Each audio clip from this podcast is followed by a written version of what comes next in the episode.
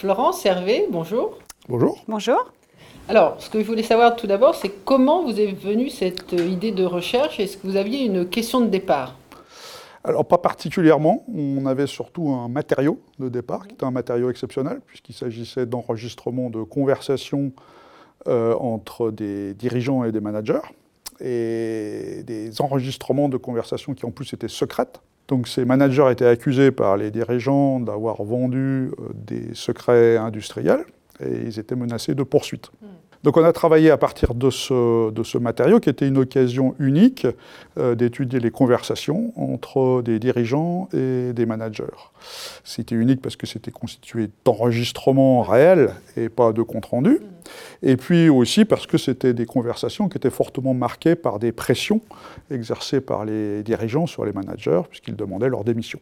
Avec le matériau, on pouvait donc étudier euh, comment l'autorité euh, des dirigeants s'exerçait durant les échanges, sur quelles techniques discursives ils s'appuyaient pour ce faire et euh, comment les managers résistaient ou pas à l'exercice de, cette autorité. C'est une méthode originale, donc est-ce que ça vous a permis d'accéder à des choses que des méthodes plus classiques ne, permettaient pas? Oui, selon nous, oui. Euh, on a retranscrit le matériau et euh, emprunté une technique dérivée de l'analyse conversationnelle qui s'appelle la psychologie discursive. Donc avec cette méthode, on peut analyser comment les acteurs, durant l'échange, euh, empruntent des techniques discursives, par exemple euh, des propos vagues ou emphatiques, euh, pour obtenir l'ascendant sur l'autre durant l'échange. Et sa particularité, c'est de ne pas supposer une correspondance stricte entre, d'une part, la technique et puis, d'autre part, l'effet obtenu. ça suppose de regarder comment les managers, durant l'échange, vont résister ou pas à l'usage de la technique. Comme ça, on arrive à mettre en évidence la manière selon laquelle l'autorité est co-construite entre les deux, entre les deux interlocuteurs mhm. par l'analyse du jeu des, répliques entre eux.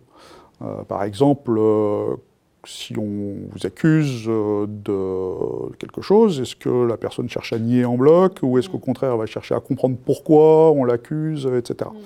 Donc on montre comment l'autorité se fabrique dans ces interactions discursives. D'accord.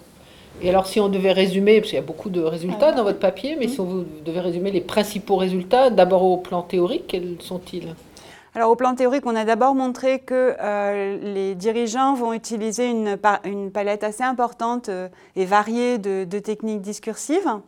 En second lieu, on montre que euh, ces échanges vont construire des configurations de droits variées pour la source d'autorité ça va du simple fait de parler au nom de l'organisation, ce qui paraît pour le moins légitime, au fait euh, d'interroger l'autre comme si on était dans le cadre d'un interrogatoire policier, voire de porter une accusation ou de condamner comme si on était dans le cadre d'un procès. La troisième contribution est de souligner le fait que ces différentes configurations de droit euh, se construisent au travers des réactions euh, des, des managers qui vont constituer autant d'opportunités euh, pour les dirigeants d'exercer leur autorité.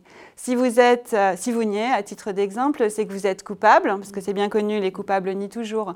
Si euh, vous doutez ou que vous posez des questions, alors on va en profiter en retour pour vous poser des questions parce que vous montrez par là que vous souhaitez coopérer. Et alors, pour les managers, est-ce qu'il y a des contributions peuvent être tirés de votre papier oh, bah, Oui, absolument, parce qu'on voit bien à travers cet exemple ce qui se joue dans une conversation entre un supérieur et un subordonné.